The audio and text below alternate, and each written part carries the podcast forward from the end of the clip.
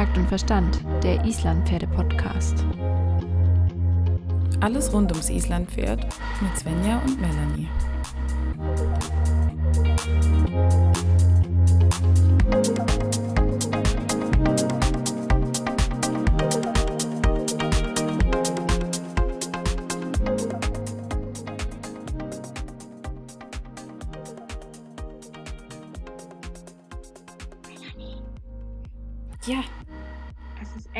Wieder eine neue Woche und ein Zeltverhör. Yay!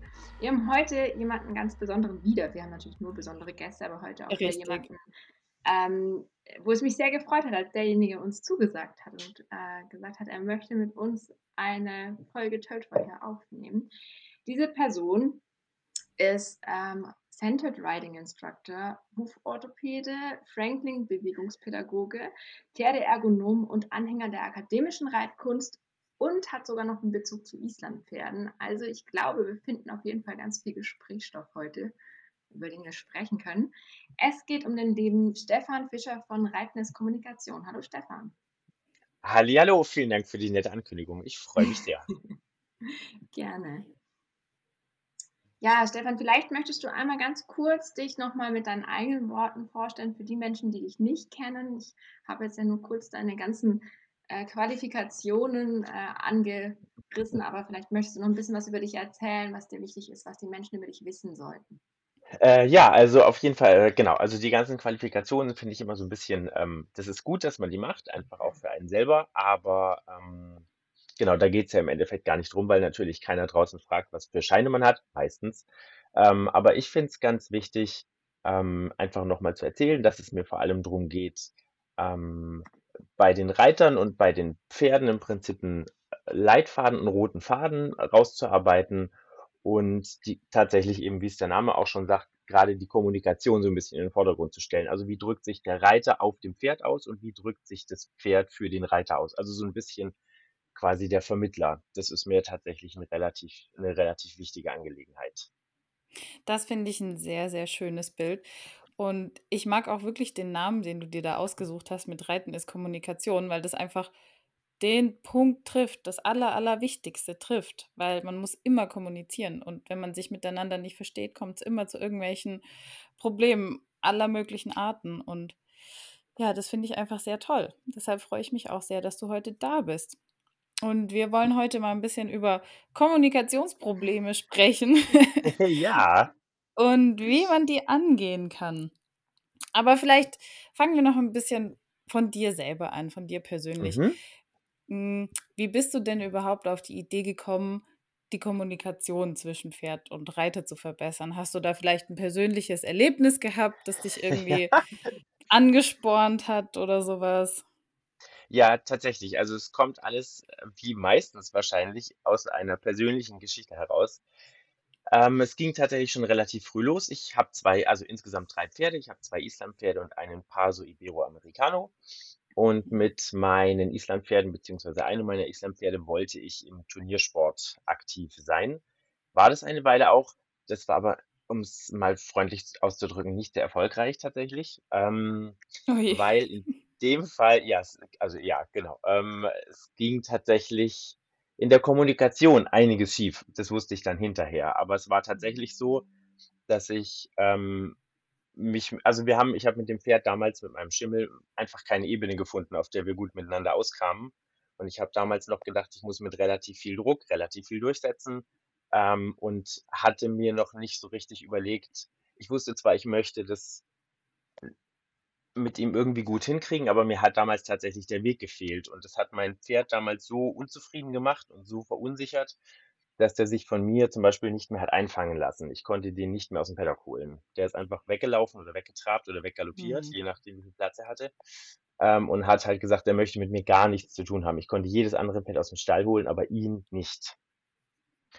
Und das war tatsächlich damals Oh. so ein Wendepunkt, wo ich auf der Koppel saß und mir gedacht habe, also du merkst richtig, wie dein eigenes Pferd eine enorme Abneigung gegen dich hat. Und das war schon tatsächlich damals sehr hart. Also ich weiß auch heute noch, es ist schon ganz, ganz, ganz viele Jahre her, Ähm, aber da saß ich auf der Koppel und habe gesagt, okay, irgendwie muss ich wohl was ändern oder irgendwie was besser verstehen, weil es muss wohl an mir liegen, weil jeder andere kann dieses Pferd aus dem Stall holen, nur ich nicht. Wow, das das ist wirklich hart. Also, ich glaube, dass so was vergisst man auch nicht und das das prägt einem dann auch, ja. Aber wahrscheinlich ist er auch 'n sehr sensibles Pferd, oder? Ja, also er hat tatsächlich mir das also der ist so 'n bisschen ich sage immer, er ist an allem schuld, was mir so widerfahren ist in der Zeit, die danach Mhm. kam, weil er extrem schnell reflektiert, ähm, und sehr, sehr genau Rückmeldung gibt. Also, er ist zum Beispiel auch so, wenn er mit mir zufrieden ist, dann brummelt er auch. Ähm, und wenn er Mhm. irgendwie findet, ich mache meine Arbeit nicht so gut, dann brummelt er halt auch nicht.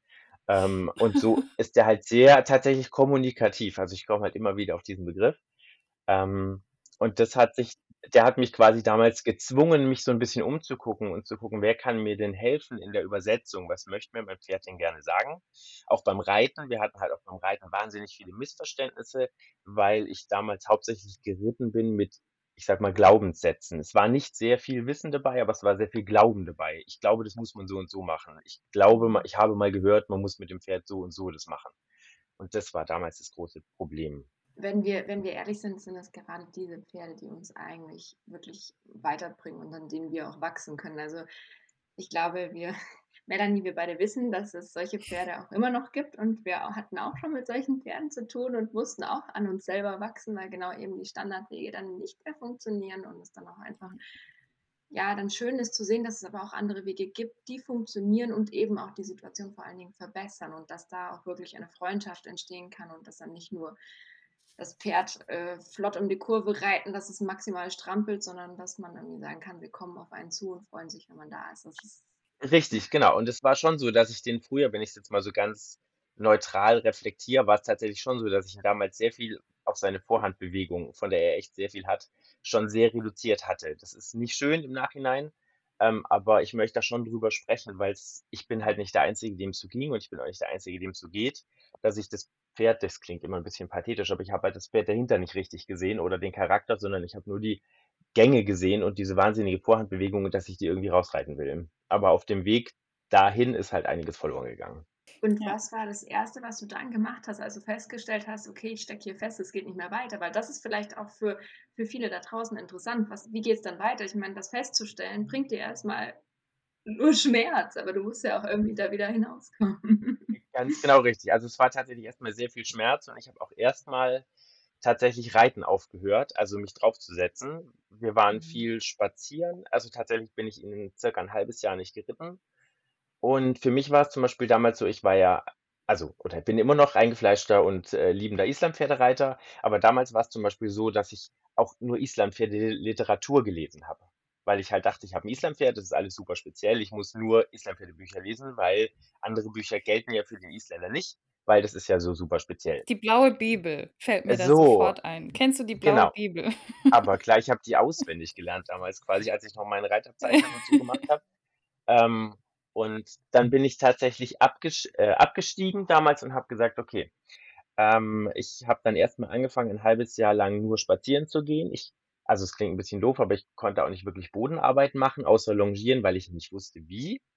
Ähm, und dann habe ich einfach angefangen, mir Mhm. Bücher zu kaufen und zu lesen. Und zwar wirklich, wirklich, wirklich viele. Ich habe dann in der Zeit, weil ich da hat sich 'n anderer Horizont eröffnet, weil ich gemerkt habe: „Krass, also, vielleicht ist ja mein Islandpferd auch nur ein Pferd. Vielleicht kann ich ja tatsächlich mit dem auch Sachen machen, die ich mit jedem anderen Pferd auch machen kann.“ Also, das war tatsächlich für mich damals in meinem Denken so 'n: „Ah ja, vielleicht kann ich mit dem ja auch umgehen wie mit 'nem normalen Pferd. Vielleicht kann ich ja zum Beispiel auch von jemandem was lernen, der gar keinen Isländer hat.“ Klingt jetzt, äh, nicht also ja, klingt jetzt vielleicht so 'n bisschen, ähm, merkwürdig, aber es war tatsächlich für mich damals 'n großes Aha-Erlebnis, quasi mich auch außerhalb der Szene mal zu orientieren.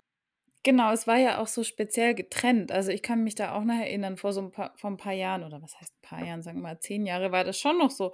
Wir sind die Islandpferdereiter und die Großpferdereiter reiten sowieso nur alle Rollkur und sonst nix. Und wir Richtig. machen das eh besser und die sind alle komisch und anders. Und ich glaube, wenn man da so drin ist, dann kommst du auch nicht auf die Idee, jetzt mal noch irgendwo anders zu gucken. Tatsächlich hört man das leider manchmal immer noch so, dass Mhm. Islandpferde anders sind. Da bin ich nämlich ganz bei dir, weil es ist eben nicht so, dass sich das schon sehr enorm geändert hat. Es ist schon so, dass es 'n bisschen offener ist und grad durch die sozialen Medien, die jetzt eben mittlerweile, ähm, ja deutlich verbreiteter sind. Damals, als ich dieses Tief hatte, gab es sowas nicht. Da war das IPZV-Forum damals noch das, ich weiß nicht, ob das noch jemand kennt, ähm, auf der Islam-Pferde-Seite äh, vom IPZV noch so der größte, die größte Austauschplattform, aber Facebook, Instagram war damals irgendwie überhaupt nicht. Ähm, und deswegen war es tatsächlich auch so, dass es schwierig war, sich irgendwie Input zu holen oder Inspiration von außen. Und wir hatten damals dann aber schon auf dem Hof, auf dem ich damals stand, war schon ein bisschen Parelli-Arbeit bekannt. Dann habe ich da so ein bisschen mit reingeschnuppert. Dann bin ich über einen anderen Islampferdetrainer an die akademische Arbeit so ein bisschen rangerutscht und habe da eben erstmal so die ersten Begriffe gehört. Stellung, Biegung, Seitengänge, Versammlung. Und bis dahin dachte ich zum Beispiel auch, dass ich Gangpferde nicht versammeln können, weil die können das halt nicht. Geht halt anatomisch nicht. Das war damals natürlich auch ein mhm. großes Aha-Erlebnis. Ja, und so hat sich das dann tatsächlich also gesteigert. Ich habe dann einfach eine 'ne enorme Begeisterung entwickelt, weil ich gesagt habe, ich kann meinen Blick schulen, ich kann tatsächlich so ein bisschen besser drauf eingehen. Ich habe auf einmal gemerkt oder ich hatte auch Input und ich konnte ein Gefühl, was ich oben im Sattel hatte, auf einmal auch manchmal ein bisschen in Worte fassen, wenn zum Beispiel das Pferd, weiß ich nicht, mit der Schulter irgendwie ausbricht oder so. War früher mein Denken immer, das darf der nicht ähm, der soll nicht über die Schulter ausbrechen, das ist ein Ungehorsam. Das wurde uns mehr oder weniger so früher gezeigt, gesagt. Ich hatte damals schon Unterstützung von einer guten Trainerin, die mich da rausgeholt hat, aber es war trotzdem sehr in meinem Kopf drin. Und dass ich eben heute weiß, dass ein Pferd nicht über die Schulter fällt, weil es irgendwie büffelig oder doof ist, sondern dass es ganz andere Gründe für sowas gibt. Als plattes Beispiel. Das war damals tatsächlich ähm, so der Start und dann habe ich gesagt, ich möchte gerne auch richtig lernen und war dann zweieinhalb Jahre insgesamt unterwegs und habe verschiedene Praktikas gemacht. Auch in der akademischen Richtung, dann, ja, genau, und dann hat sich das alles im wahrsten Sinne des Wortes verselbstständigt, weil die Begeisterung eben nicht abgerissen ist, sondern ich dann gesagt habe, ich möchte es noch tiefer verstehen und noch besser können und mich da einfach reinknien. Klar, und wenn man dann merkt, es funktioniert irgendwie oder du kannst dein Pferd auch wieder reiten, dann merkt man ja, okay, irgendwas muss ich ja richtig gemacht haben.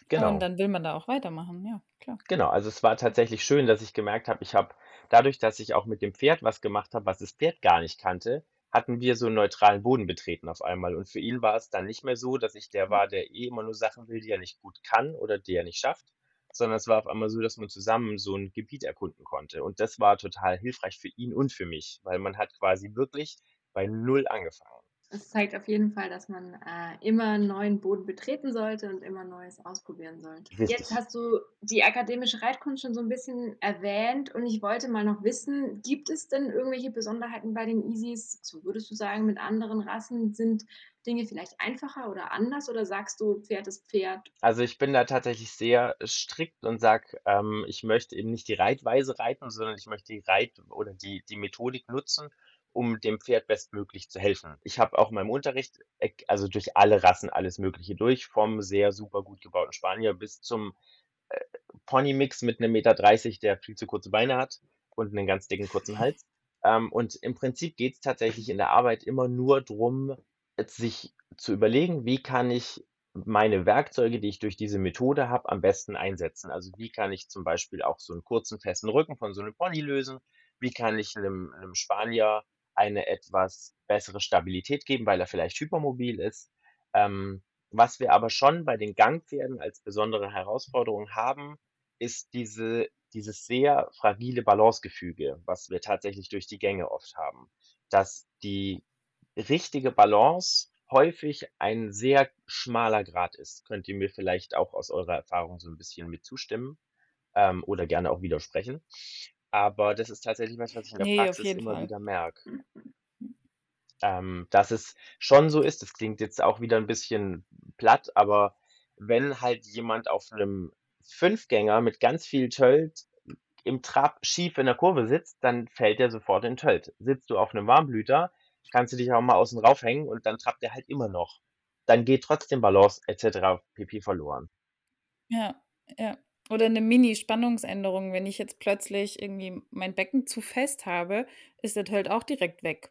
Äh, der Trab oder der Tölt, je nachdem, was man gerade reitet. Äh, genau richtig. Also mein Checker zum Beispiel ist auch so ein Spezialist, wenn ich irgendwie, ich weiß noch, ich hatte mal einen Ritt, da war ich ein bisschen erkältet und ich, ich bin ihn getrabt und immer wenn ich husten musste, ist er in Tölt umgesprungen, weil sich die Körperspannung verändert hat. Es war schon auch so ein bisschen, Ja. wo ich gedacht habe: „Gott, je“ ja, also Ja, genau, jedes dreigängige Pferd läuft halt einfach weiter, aber können die richtig. ja auch nichts für.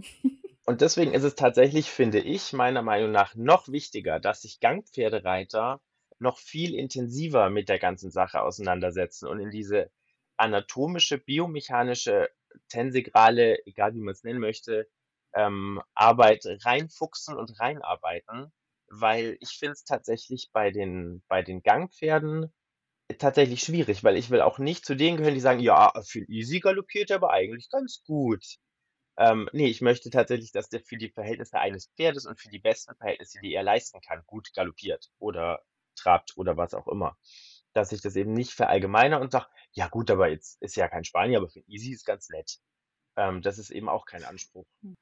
Es ist halt leichter. Ich glaube, wir verstecken uns da manchmal auch ganz gerne und sagen: „Ja, das ist 'n Isländer, der muss der braucht 'ne hohe Aufrichtung zum Töten. Das das gehört so.“ Schon. Also, es ist tatsächlich so, dass ich weiß, ich musste in meinen Fünfgänger für 'nen schönen Galopp auf'm Zirkel deutlich mehr Ausbildung investieren als für meinen Paso Ibero, der tatsächlich schon also, da ist die Mama 'ne Lusitano-Stute, der tut sich halt mit'm Zirkelgalopp das ist halt ja, der galoppiert halt auf'm Zirkel. Dem sagst du halt: „Geh auf'n Zirkel“, und dann sagt er: „Okay.“ Und beim Fünfgänger war's halt Ja. deutlich mehr Ausbildungsarbeit. Da mussten wir erst mal den äußeren Hinterfuß und den inneren Hinterfuß mit der Schulter gut, ähm, ausbalancieren, dass der auf'm Zirkel überhaupt, äh, taktklar rumspringen konnte und das auch 'n bisschen halten konnte. Also, da ist es tatsächlich so, dass es mit Isis ich will nicht sagen schwierig ist, aber es ist halt anders, weil zum Beispiel mein Paso Mhm. Ibero, äh, in sich so hypermobil ist, dass die Stabilisation von seiner von seinen Gängen 'ne ganz andere Hausnummer ist, wo zum Beispiel mein etwas fester Fünfgänger keine The kein Thema damit hat. Das ist spannend, das passt ja so 'n bisschen Hamir, Mhm. ähm, ist ja im Moment dreigängig und hat eigentlich 'n sehr guten Galopp und für den ist es auch kein Mhm. Problem, auf'm Zirkel zu galoppieren. Dabei ist er aber nicht so stabil. Wenn man jetzt aber Ja. mein meine ansieht, Halastiatna ist Fünfgänger, kann keinen ganzen Zirkel galoppieren, also vielleicht 'n halben, wenn's hochkommt, aktuell noch, weil sie einfach die Beine da nicht sortiert kriegt und viel zu wenig Kraft hat. Aber dafür ist sie halt stabil. Das ist das ist Ja. wirklich interessant. Echt spannend, dass es eben auch bei den Isländern solche Verteilungen gibt, ne? Das macht das Ganze Total. natürlich noch schwieriger.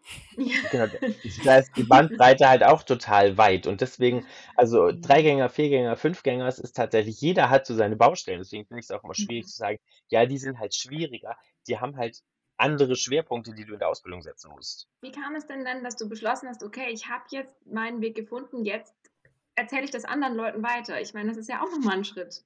Ja, tatsächlich. Also, es ist wie, glaube ich, auch bei ganz, ganz vielen Kollegen, die die ich, äh, kenne und die ich sehr schätze, dass man da so tatsächlich reingerutscht ist. Also, ich bin nach diesen 2,5 Jahren Praktikum dann wieder nach Hause in den heimischen Stall, weil ich gesagt habe, ich möchte noch gerne ein ordentliches Studium hinten dranhängen, dass ich auch was Mhm. Ordentliches mache. So. Mach was Gescheites, ne? Richtig. Also, das haben meine Eltern mir immer gesagt, das habe ich mir dann selber auch gesagt, weil ich auch in den 2,5 Jahren Praktikum gemerkt habe: „Oh, mit Pferden beruflich arbeiten, das ist schon hart.“ Ähm, und dann habe ich, wie das oft so ist im im heimischen Stall, hat dann jemand gefragt: „Oh, könntest du mal drüber gucken? Ich habe da irgendwie 'n Problem mit hädede.“ Ja, und dann hat sich das Stückchen für Stückchen so entwickelt und dann kam der Erste, dann hat die das 'ner Freundin erzählt, die im Nachbarstall stand: „Ach, kannst du da nicht auch mal für 'ne 1/2 Stunde rüberfahren?“ „Ja, machste.“ Und dann habe ich hat sich das irgendwie tatsächlich selber so entwickelt und während des Studiums. Hast du dann jemals in 'nem anderen Beruf gearbeitet?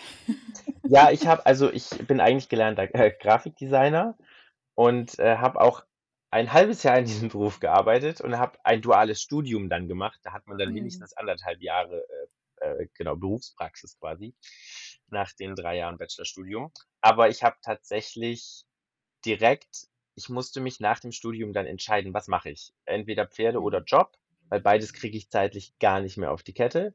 Ja, und dann sind's die Pferde geworden. Ja, es bringt einem auch viel und es macht einem letztendlich auch zu dem, wo man grade steht oder wer man gerade ist. Und Genau. das ist dann schon nicht schlecht, ja.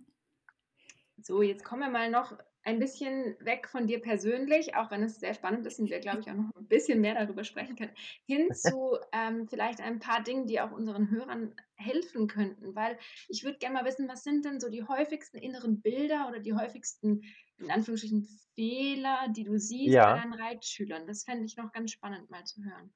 Ja, gerne. Also tatsächlich hat sich ja meine Arbeit sehr so in Richtung Sitzschulung auch spezialisiert, Sitz und Einwirkung.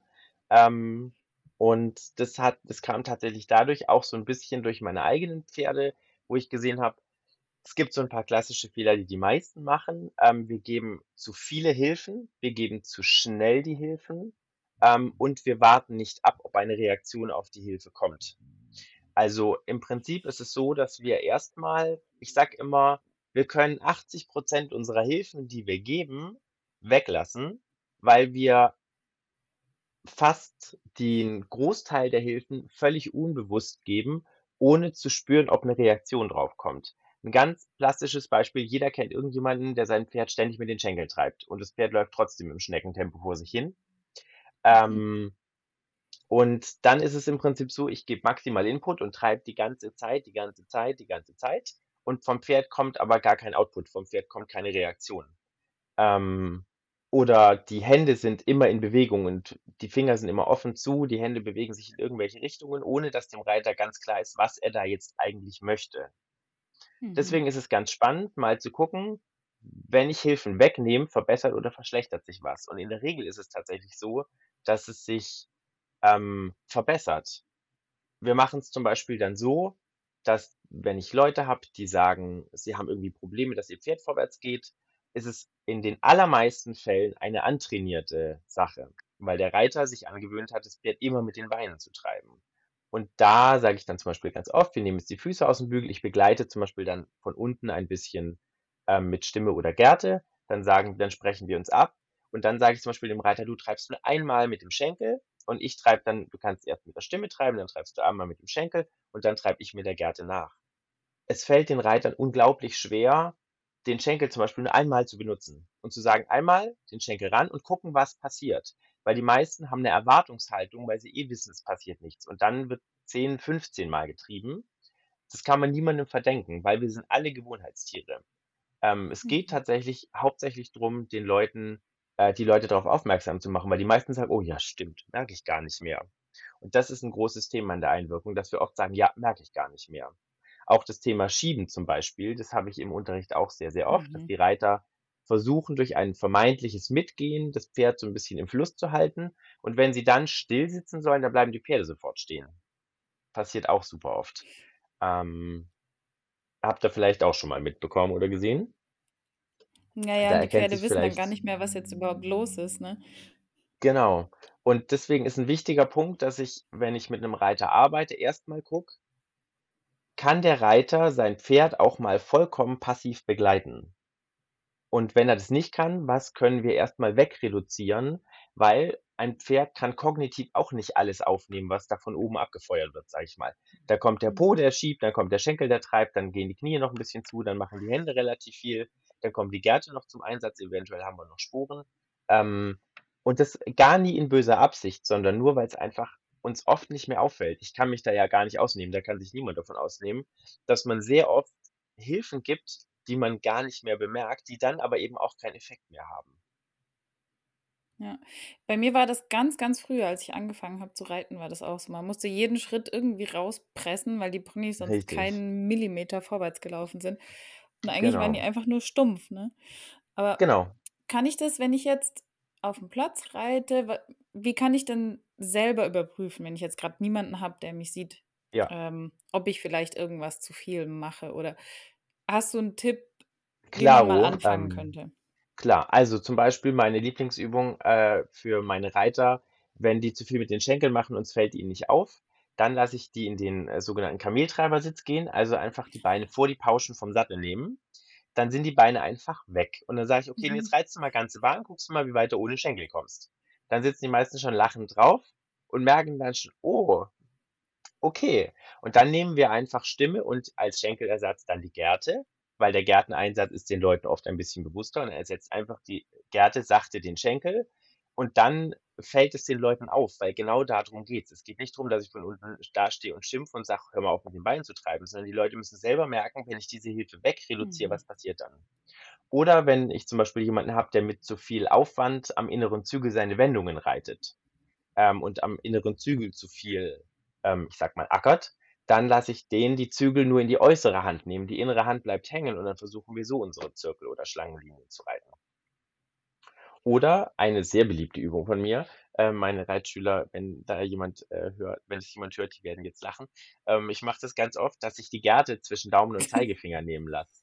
Ähm, von der linken zur rechten Hand rüber. Ähm, dass wir, genau, im Mhm, Prinzip, mhm. man hat dann die Faust aufrecht und äh, legt sich dann die Gerte auf die Zeigefinger und den Daumen drüber. Dann hat man im Prinzip die Hände einfach vor dem Körper, so wie man es im Optimalfall hätte und kann nicht mehr so viel die Hände unabhängig voneinander bewegen. Und das ist für viele auch nochmal ein großes Aha-Erlebnis. Und das sind solche Dinge, das kann man einfach ganz entspannt selber ausprobieren. Ja. Ja, Svenja, Kamelreitersitz die nächsten Wochen, oder? Also, es ist tatsächlich Okay, ganz klar. Ich, nett. ich werde das Ganze kombinieren. Ich, ich werde definitiv ähm, die Handhaltung mit der Gerte und den Kameltreibersitz kombinieren und beides parallel machen. das ist äh, hohes Level Genau, dann, ja. richtig, genau. Ist auch, da sind aber auch die Nee, Blicke von super. außen auf jeden Fall garantiert. Ähm, aber das ist tatsächlich so, dass ich dann, das ist auch in der Sitzschulung generell was, was ich ganz viel mache, mal aus den bekannten Mustern raus. Dass ich zum Beispiel auch mit meinen Reitern, die äh, zum Beispiel auch ein bisschen fortgeschritten sind, dass wir im Kameltreibersitz mal die Seitengänge zum Beispiel reiten. Oder dass wir auch im Kameltreibersitz mal traben oder galoppieren. Ja, Ähm, dann wird es wirklich anspruchsvoller für den Sitz. Also das ist genau, nicht so weil einfach. im Sitz haben wir eben heutzutage oft die Thematik, ein schöner Sitz, da haben alle ein Bild im Kopf und dann werden alle Mhm. steif wie ein Stock, weil sich keiner mehr sich bewegen Mhm. traut. Ich möchte mich aufrichten, die Beine müssen lang und dann habe ich super viel, ganz oft super viel Spannung im Sitz. Weil wir natürlich alle noch so den Satz im Kopf haben, sitz mal gerade oder richte dich mal auf Mhm. oder Brust raus, was weiß ich. Ähm, und genau da haben wir das Thema, dass die Leute 'ne 'n inneres Bild haben, aber das ist das Problem beim Reiten. Das darf jetzt eigentlich fast ich nicht sagen, aber innere Bilder, also statische Bilder helfen uns beim Reiten gar nicht, sondern wir brauchen ein dynamisches Bild, ähm, das uns in der Bewegung hilft, äh, das wir im Prinzip formen können, weil sonst sitzen wir eben wieder nur steif drauf. Die Bewegung geht nicht durch den Sitz durch und ich kann keine feinen Hilfen geben. Es ist auch so, Also dass das wir statische Bild das statische Bild wäre die Linie Schulter, Hüfte, Absatz muss immer Genau. erhalten bleiben, zum Zum Beispiel, ne? Beispiel, ganz genau. Das wäre jetzt so 'n super statisches Bild, wo man aber eigentlich sagen muss: „Ne, es ist wie so 'ne Pendelachse quasi, also Schulter und Becken pendeln immer ein bisschen übereinander, ähm, quasi Mhm. vor und zurück, treffen sich aber immer wieder in der Mitte. Das ist quasi immer wieder die Schnittmenge. Dann kann ich davon sprechen, dass der Oberkörper zum Beispiel über dem Becken ausbalanciert ist. Ähm, oder auch der Rumpf des Pferdes pendelt unter uns und bewegt auch die Schenkel ein bisschen. Da heißt's eben auch nicht, dass ich die Schenkel wie so 'n Zinnsoldat seitlich an den Pferden runterklemme, sondern dass die von den Schenkeln mitgenommen werden können. Das kann man sich gleich viel besser vorstellen. Also allein, wenn du das jetzt mal wirken lässt, Svenja, wie geht's dir? Es erinnert mich total stark an an, ähm, ja, meine noch meine nicht so glorreichen Reitzeiten. Ich weiß nicht, ob die jetzt grade momentan glorreicher sind, aber damals, wo es immer hieß: „Absatztief.“ Und Ja. ich immer immer die ich hatte immer das Problem, dass also das war wirklich super krass, weil ich hatte einen richtig absolut beschissenen Sitz. Es war 'ne Katastrophe und es hieß immer beinlang absatztief und ich habe gekämpft und gekämpft und mein Bein wurde Ja. immer fester und fester und ich habe immer mehr versucht, meine Absätze irgendwie runterzudrücken und da musste ich Ja. jetzt grade so 'n bisschen schmunzeln, weil das hat mich genau an diesen Moment erinnert und das ist so 'ne richtig ausweglose Situation als Reiter, weil du weißt dann irgendwann gar nicht mehr, was du machen sollst, weil es ist einfach nicht möglich anatomisch. Also, es funktioniert einfach nicht. Und es ist eben Ja. auch ganz schwierig, grade weil weil wir mit solchen Sitzmythen zu kämpfen haben. Also, ich habe das in der Mhm. Praxis ganz oft grad dieses Absatztief ist halt so der einer der Klassiker. Ähm, wenn ich in die Sitzschulung komme, egal ob am richtigen Pferd oder am Simulator, ähm, 90% der Leute drücken den Fuß runter, weil sie gelernt haben, dass das so funktioniert, dass der Fuß nach unten federn muss. Ja, der muss aber auch wieder nach oben federn, sonst ist es keine Feder, sondern einfach 'n Block. Und Ja. da haben wir tatsächlich erkläre ich zum Beispiel gerne die Wirkung der Steigbügel so, ähm, dass der im Prinzip äh, der Bügel ist am Sattel festgemacht, der Sattel ist am Pferd festgemacht. Der Bügel bewegt sich quasi genauso wie der Pferderücken. Stell dir vor, du stehst mit deinen Fußsohlen einfach auf dem Pferderücken und lässt dich von den vom Pferderücken quasi mitbewegen, weil die Füße machen nichts anderes als die Rückenbewegung vom Pferd mit. Ähm, dass ich zum Beispiel auch mal den Druck im Bügel überprüfe, ähm, und gucke, wie viel Druck mache ich zum Beispiel auch nach unten, weil gerade durch das Absatztief kommt enorm viel Druck in den Bügel nach unten. Ähm, und dann stellt sich das Mhm. Bein auch wieder fest. Und im Prinzip ist nur die Aufgabe vom Bügel, das Gewicht vom Bein zu tragen und bei der Federung mitzuhelfen. Weil unsere Beine eben super als Stoßdämpfer fungieren können, wenn wir es zulassen. Wenn wir aber halt die Absätze runterdrücken, geht's nicht mehr. Ja, und das Pendant dazu ist noch zu viel im Steigbügel stehen. Also wenn ich zu viel Druck vorne habe, dann sitze ich ja nicht mehr. Also das passiert Richtig. mir öfters, wenn ich merke, ich mache mich fest, dann stehe ich mehr so halb drin und komme Mhm. aber gar nicht mehr zum Sitzen. Ja. Also das fällt mir jetzt dazu noch ein. Aber wa- was würdest du da dann machen? Also Ganz da subtil, bin, Melanie. also da bin ich tatsächlich auch ähm, sehr pragmatisch und meine, meine Reitschüler sind immer heilig mit ihren Bügellängen. Ähm, wenn jemand auch kommt und Mhm. ich sage, wir machen mal die Bügel an, das sagen die meisten gleich, oh, nee, nee, das ist schon richtig so, wie die sind. Und ich mache das dann sehr gerne, dass ich in einer Stunde mal vier, fünf Mal die Bügel verstelle auf eine andere Länge. Auch mal so richtig unbequem, wo man das Gefühl hat, jetzt klemmen mir aber die Knie unterm Kinn. Ähm, richtig kurz und auch mal richtig lang, um dann für sich mit der Zeit zum Beispiel auch eine funktionale Länge rauszufinden. Weil oft ist tatsächlich die Mhm. Länge, die ich habe, nicht unbedingt die Länge, die für mich und für mein Pferd aus anatomischer Sicht am sinnvollsten ist. Habe ich zum Beispiel relativ kurze Beine und ein sehr breites Pferd, brauche ich die Bügel entsprechend etwas kürzer. Viele versuchen, die Bügel länger zu machen, damit sie irgendwie ums Pferd kommen. Passt mit der Anatomie des Menschen aber leider nicht zusammen. Ähm, ja, und das ist tatsächlich was, was ich dann immer wieder mache. Auch da geht's ums Ausprobieren, Experimentieren. Ich will auch in der Sitzschulung gar keine Reitlehre vertreten, sondern es geht mir drum, wie funktioniert dein Körper in welchen Situationen am besten. Find's selber raus, indem ich dir nur Hilfestellungen gebe, was du ausprobieren kannst, und dann kannst du mir sagen, es fühlt sich so an oder es fühlt sich so an.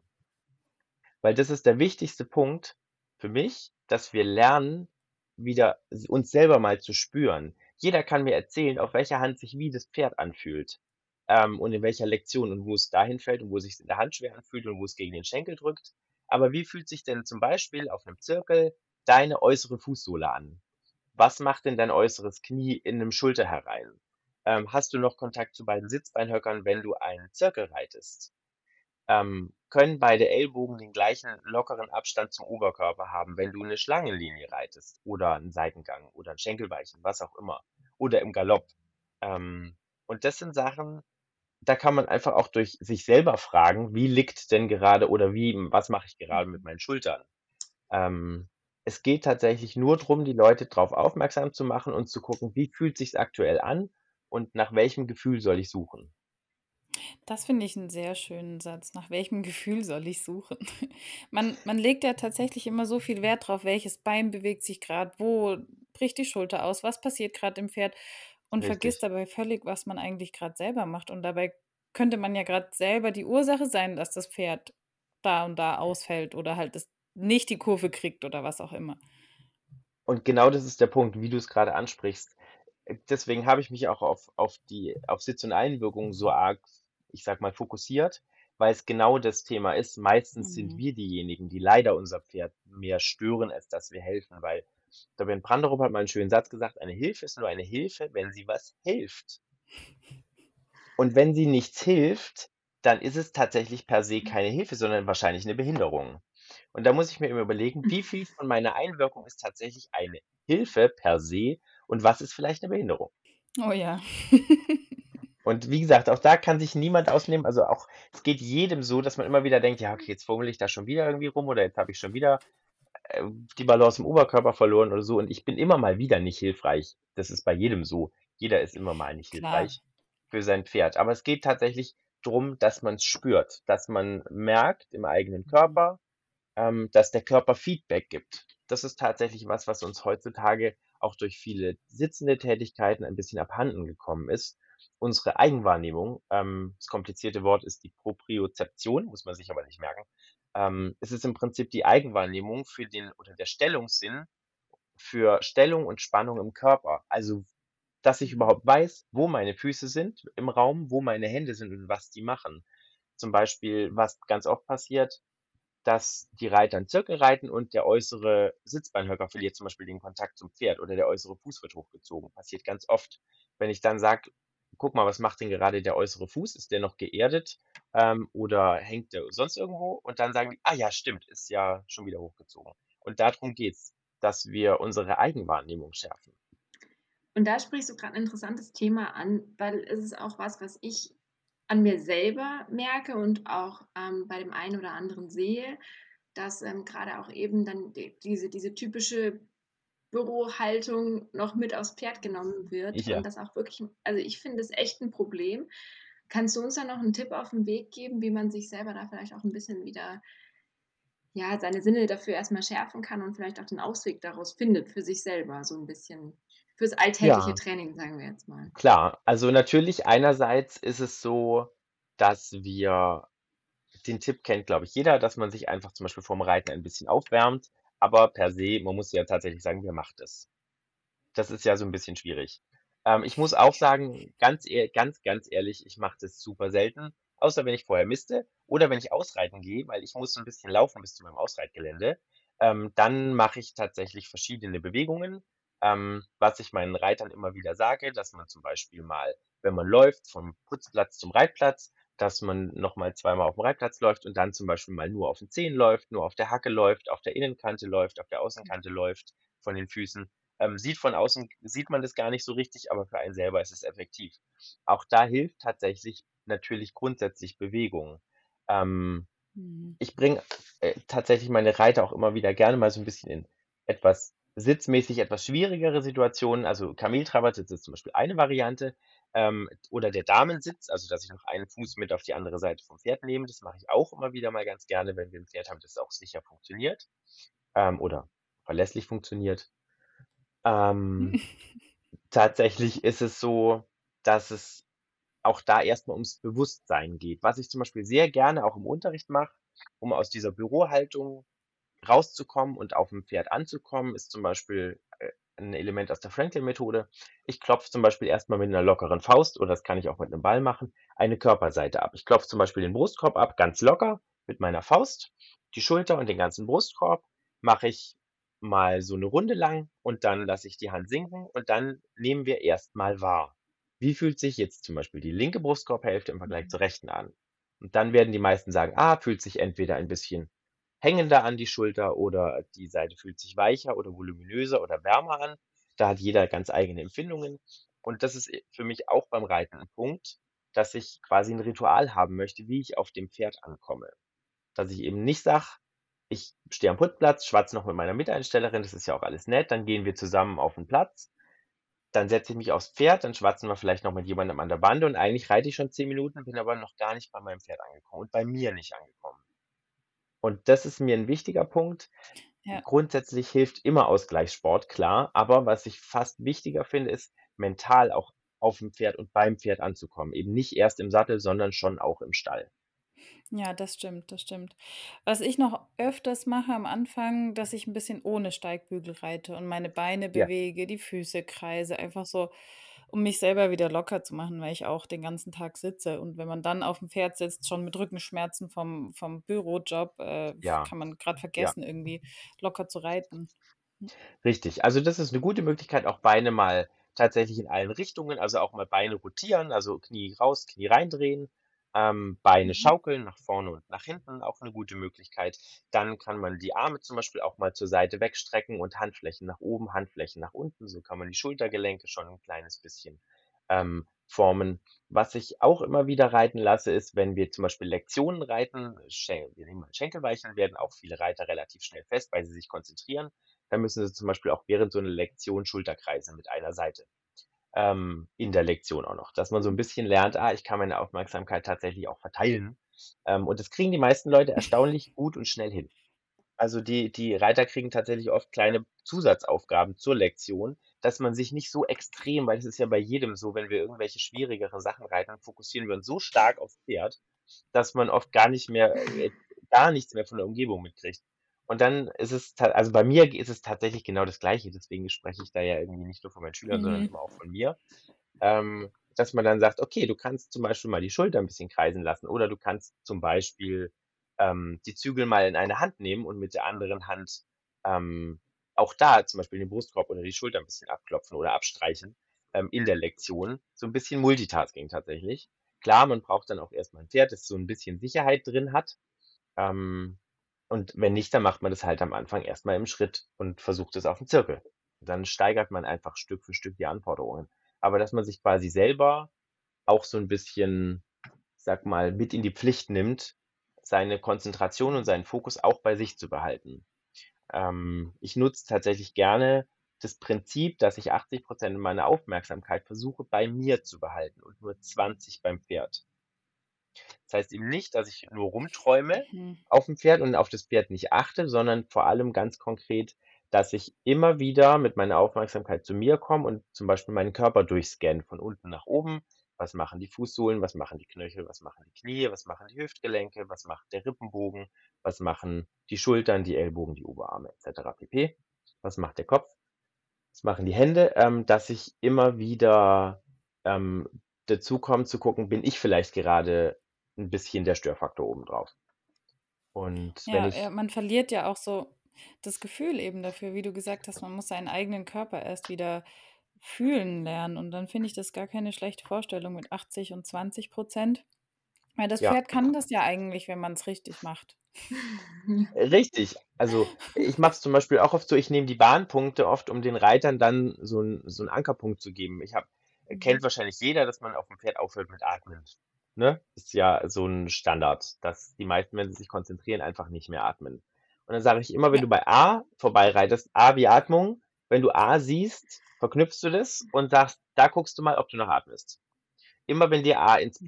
Blickfeld gerät. Oder wenn ich Leute habe, die sehr viel Druck in die Ferse machen ähm, und die Bügel sehr stark belasten, sage ich immer, wenn du an B vorbeireitest, ist B wie Bügel, dann nimmst du nochmal den Fokus in die Füße und guckst, okay, sind die tatsächlich im alten Muster oder kann ich da ein bisschen variieren? Kann ich den Druck variieren? Und so kann man sich eben auch kleine Ankerpunkte in der Bahn einfach setzen. Oder ich habe einen Baum, der irgendwo praktisch steht. Ähm, da kann ich an die Oberkörperaufrichtung denken, etc. pp. Also da kann man sich so kleine Hilfen Mhm. an der Bahn ähm, erdenken, die einem helfen, den Fokus schön zu behalten. Das werde ich auf jeden Fall machen, wenn ich das nächste Mal A sehe, werde ich atmen. Ich vergesse das nämlich auch, wenn ich mich zu stark konzentriere und dann immer so, Richtig. es Ja, muss jetzt funktionieren. Und dann, dann hört man auf, tief zu atmen, ja. Oder genau ähm, das richtig. kennen bestimmt auch einige, wenn man, man guckt eher runter aufs Pferd oder so auf das Genick vom Pferd und Ja, starrt dann da so hin. Aber eigentlich sollte man ja eher den Blick schweifender lassen, um wieder weicher zu sitzen auch. Genau. Also es ist auch ein Element aus dem Centered Riding, tatsächlich der sanfte. Blick, ähm, weil der auch für mich so ein bisschen die Basis bildet für alle anderen Elemente, dass ich tatsächlich, wenn ich mich zu stark fokussiere, ähm, fang, fängt man zum Beispiel auch oft an, den Kiefer aufeinander zu pressen, was Mhm. dann spannenderweise die Pferde auch oft spiegeln. Also genau solche Sachen. Wenn ich selber im Kiefer super verspannt bin, habe ich oft kein Pferd, das weich im Genick und locker im Kiefer ist. Ähm, sollte man selber auch mal einen kleinen Fokus drauf legen. Oder wenn ich aufhöre mit Atmen, Pferde spiegeln sowas enorm schnell. Mhm. Ähm, wir haben zum Beispiel, ich habe ein Pferd in der Kundschaft, der geht relativ, also ein kleiner Easy, der geht relativ schnell passig. Wenn die Reiterin atmet, dann übernimmt er diese, äh, diese Körperspannung sofort und dann wird der deutlich taktklarer. Wenn ich zu ihr sage, halt mal die Luft an, atme mal nicht, dann ist er nach zehn Metern wieder im Schweinepass. Dann atmet sie wieder Mhm. weiter und dann lässt er sofort wieder los. Also unsere Pferde, das ist eben genau das Spiegeln unseren eigenen Körper, unseren eigenen Sitz und wie wohl wir uns eben in unserem Körper und Sitz fühlen. Und je besser wir das im Griff haben, desto leichter ist es für die Pferde, uns zu tragen und uns zu folgen im Sitz. Wenn wir da eben uns auch sehr leise ausdrücken können. Mhm. Es ist heute ein Plädoyer für feines, freundliches Reiten. Das macht mich gerade schon sehr glücklich, weil ich finde, wir haben gerade schon sehr viele Dinge gehört, die sehr wahr sind. Und oft ist es eben nicht nötig, sich mal durchzusetzen oder sonstige äh, ja, Begriffe überhaupt zu nutzen im Training oder die auch umsetzen zu müssen, weil wir können eigentlich alle mit ganz wenig ganz viel erreichen. Ja, ich bin, ich bin gerade schon ganz selig, Melanie. Wie geht's dir? Ja, ich auch. Ich habe ähm, sehr viele Sachen entdeckt, die ich auch mache, die ich zwar auch immer wieder merke, aber noch nicht komplett abstellen kann. Das wird jedem so gehen. Ist ja auch normal, wie du Ist so schön ganz gesagt normal. hast, Stefan. Eins interessiert mich jetzt aber noch. Und zwar hast du vorhin deinen Simulator angesprochen. Richtig. Und manche, die dich vielleicht auch bei Instagram verfolgen, haben den bestimmt schon mal in der Story gesehen. Der Onyx heißt er, nicht? Genau, richtig, der Onyx. Und ich würde jetzt gerne mal noch ein bisschen mehr erfahren, wie dieses Pferd so funktioniert. Ja, klar, sehr gerne. Ja, und zwar, also die, äh, da, da möchte ich ein kleines bisschen ausholen tatsächlich. Ja. Im Prinzip war es so, dass die Idee äh, zum Simulator kam. Ich saß, ähm, ich saß auch in Frankfurt auf einem Simulator vor ganz vielen Jahren und das hat mir selber sehr, sehr viel geholfen, weil ich Mhm. gemerkt habe, ich kann mich in der Gangart auf einem Pferd, das sich einfach mal vorwärts bewegt, gleichmäßig mal ganz auf mich konzentrieren und Details erspüren, für die ich im realen Leben oft keine Zeit habe. Das ist das Thema. Weil Ja. ich möchte ja auch, dass das Pferd noch schön geht. Jetzt haben wir den Vorteil, der Simulator geht quasi immer schön und gleichmäßig und macht, was er Der ist soll. praktisch das Und perfekte Pferd, oder? ja, tatsächlich ist, also der ist auch, ähm, der hat Sensoren überall, der lässt sich auch über Sensoren steuern. Ähm, ich, der hat, der geht Schritt, Trab, Galopp, leider kein Tölt. Wer weiß, vielleicht kommt es irgendwann noch. Genau, geht aber Schritt, Trab, äh, Galopp und das alles jeweils in zwei Tempi. Also, ähm, genau, kann alle Gangarten in versammelt und im Mitteltempo laufen. Ja, ich mag den Simulator deswegen so gerne, weil man in so kleinen Details am Sitz arbeiten kann, wie man es auf einem normalen Pferd oft nicht hinbekommt, weil dann entweder die, der Zirkel zu Ende, also irgendwie die, die Runde zu Ende ist oder eine Ecke kommt oder ein Mitreiter kommt. Und auch für mich als Lehrenden ist es tatsächlich sehr spannend, weil ich auf dem Simulator in den verschiedenen Gangarten viel mehr entdecken kann, weil ich kann um die Leute im Galopp auch zum Beispiel mal rumlaufen. Mega praktisch. Kann ich in der Realität echt schwierig machen. ähm, und äh, also, ne, stelle ich mir zumindest äh, lustig vor. Und so kann ich dann zum Beispiel auch, wenn die Leute sagen, ah, ich habe irgendwie Schwierigkeiten im Galopp oder sie fangen an, im Galopp zu klemmen, kann man tatsächlich mit Hands-on, jetzt während Corona nicht, aber ansonsten grundsätzlich den Leuten eben viel direkter Hilfestellung geben und sagen, spür mal in dein, in dein rechtes Fußgelenk rein. Was macht das gerade, wenn das Pferd zum Beispiel mit der Hinterhand runterspringt? Oh ja, stimmt, das drücke ich immer hoch. Und dann kann man eben da durch fortlaufende Wiederholung einfach spüren lernen und man hat einfach Mhm. Zeit. Und das ist der große Vorteil, was uns der Simulator gibt. Ich habe Zeit nur für mich. Und dann kann ich die Anforderungen steigern, weil am Anfang sagen ja die Leute, oh, das ist ja super, jetzt fühle ich voll, wie das funktioniert und jetzt habe ich auch das Gefühl, ich sitze schön ausgeglichen und es fühlt sich äh, durchlässig im eigenen Körper an, weil das sollen wir genauso sein für unser Pferd. Wir sollen fürs Pferd auch durchlässig sein. Und Mhm. dann können wir die Anforderungen steigern. Dann kann man zum Beispiel die Sensoren an den Schenkeln anmachen. Ähm, der reagiert sehr fein auf Schenkelhilfen. Wenn ich meine Beine nicht gut im Griff habe, dann ist der halt gleich im Mitteltrab. Ähm, und so geht's dann. Dann nehmen wir die Lenkung noch mit dazu. Man kann die dann auch über Schenkel und Gewichtshilfen und Zügelhilfe dann auch lenken. Und so kann man die Anforderungen eben sukzessive steigern oder wieder wegnehmen und sagen, wie viel, in Anführungszeichen, Stresslevel hält mein Sitz aus und ich kann immer noch performen und bleib bei mir. Und das ist das Mhm. Schöne. Ich kann halt die Anforderungen steigern oder wieder reduzieren und entsprechend dem Reiter anpassen. Und deswegen sind so auch echt schöne Fortschritte möglich. Also ich bin selber immer wieder ganz happy. Ähm, ich darf auch selber logischerweise äh, hä- häufig drauf sitzen. und Das wollte ich gerade fragen, wie oft, wie oft reitest du denn dein perfektes Pferd? Ähm, also tatsächlich kommt ein bisschen auf die Arbeitsauslastung aber so dreimal die Woche durchschnittlich. Mhm. Also das kann der schon vertragen. ne? Der kann ja auch mehrmals am Tag laufen. Der läuft eiskalt, also der läuft an, an so einem Wochenendkurs läuft er auch um acht Stunden. Da hat der Ah einfach ja. was zu tun, der Gute. Weil der beschwert sich gar nicht. Der galoppiert den ersten Galoppsprung genauso schön wie den letzten Galoppsprung. Ja, das hätte ich auch mal gern. Ja. Und tatsächlich ist es auch so für die Leute, dass es gerade zum Beispiel der Galopp, der ist sehr schön bergauf gesprungen, das ist sehr gleichmäßig, dass die Leute merken und spüren, wie sich zum Beispiel ein gleichmäßiger Bergaufgalopp auch anfühlt. Weil viele Leute, gerade Easy-Reiter, dann zu mir kommen und sagen, ja, meiner galoppiert aber in meinen Boden rein. Ja, dann ist es super, dass dein Sitz jetzt mal spürt und dein Körper, wie sich dieser Bergaufgalopp anfühlt. Ähm, dass ich auch einen Zustand trainieren möchte, den ich gerne haben möchte und nicht das, was ich nicht haben möchte. Das ist ein großes Thema, das wir oft visualisieren, was ich nicht haben will. Ich will nicht, dass der über die äußere Schulter wegfällt. Ich will nicht, dass der mir gegen den Schenkel drückt. Ich will nicht, dass der mir in die Hand reinpullt. Es wäre viel geschickter zu visualisieren und zu formulieren, was möchte ich denn? Ich möchte, dass das Pferd mit beiden Schultern gleichmäßig zum Beispiel auf der Zirkellinie schreitet. Ich möchte, dass beide Hinterbeine gleichmäßig unter den Rumpf drunter fußen. Ähm, ich möchte, dass das Pferd aus dem Brustkorb raus den Hals locker nach vorne tragen kann. Es ist viel effektiver, sich zu überlegen, was möchte ich gerne und nicht, was möchte ich nicht. Da erwischt sich, glaube ich, jeder Reiter immer wieder dabei. Ja, das stimmt. Deshalb ist es ja oft auch, gerade wenn man zum Beispiel Tölten lernt, ähm, so hilfreich, wenn man ein Pferd hat, das einfach und taktklar läuft, um erstmal zu spüren, was denn überhaupt richtiger Tölt ist. Weil ein Trab ist irgendwie immer ein bisschen gleich. Da gibt es nicht so krasse Unterschiede wie jetzt im Tölt. Und Genau. Im Takt, schon. ja, im Ja, Takt, im ja. Takt, ja, sorry. Ja, also ich glaube, ich muss irgendwann mal auf diesen Simulator. Sehr gerne, Onyx, ihr seid. Onyx wartet bestimmt. Onyx.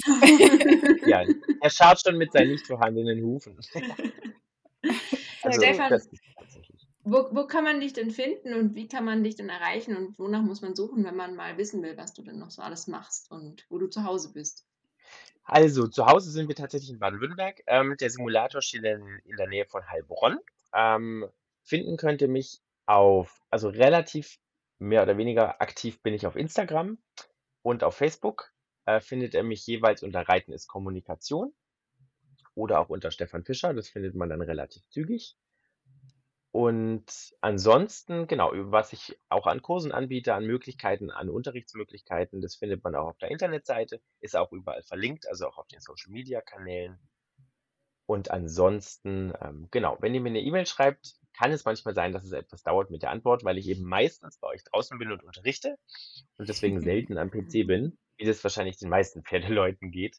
Aber genau, auf den Social-Media-Kanälen ähm, kann man mich relativ gut erreichen. Ja, Ja. und wer es nicht findet, soll einfach uns schreiben. Wir können den Kontakt auch herstellen. Gar kein Problem. Sehr gern. Ja, ich bin erstmal wieder, mein Hirn ist wieder gefüllt mit Ideen und Sachen, die ich unbedingt ausprobieren will. Senja, bei dir?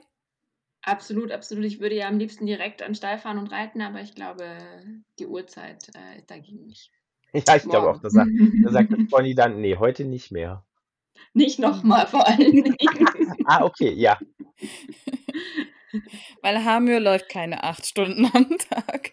Nee, meine auch nicht. Ich habe sie leider heute in ihrer Mittagspause gestört. Das fanden sie auch nicht so nett. Oh, Und bei den. Temperaturen muss man auch, Ja. darf man den Pferden auch ein bisschen weniger Arbeit zugestehen. Das Ja, das stimmt allerdings, ja.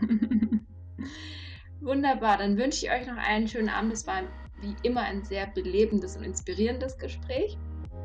Und ich hoffe, dass ihr da draußen auch ein bisschen was mitnehmen konntet von dem Ganzen. Ihr dürft uns gerne schreiben, wenn ihr noch Fragen an den Stefan habt oder ihr schreibt ihm direkt, wie ihr lieber mögt. Und ähm, schaut auf jeden Fall bei ihm vorbei. Schaut euch an, was er so erzählt und zu berichten hat. Das lohnt sich auf jeden Fall. Und die Zeichnungen, die Zeichnungen bei Instagram sind wirklich sehr, sehr schön, sehr schön verbildlicht und man kann sich da gleich drunter was vorstellen. Das ist wohl wahr. Wunderbar. Vielen Dank, dass du da warst, Stefan. Es hat sehr viel Spaß gemacht. Ich bedanke Und- mich, dass ich bei euch zu Gast sein durfte. Ich habe mich sehr, sehr gefreut. Das war ein super Gespräch mit euch. Vielen, vielen Dank. Sehr gerne. Vielleicht hören wir uns ja schon bald wieder. Wenn du möchtest, bist du jederzeit herzlich eingeladen. Sehr gerne. Ich komme sehr gerne wieder.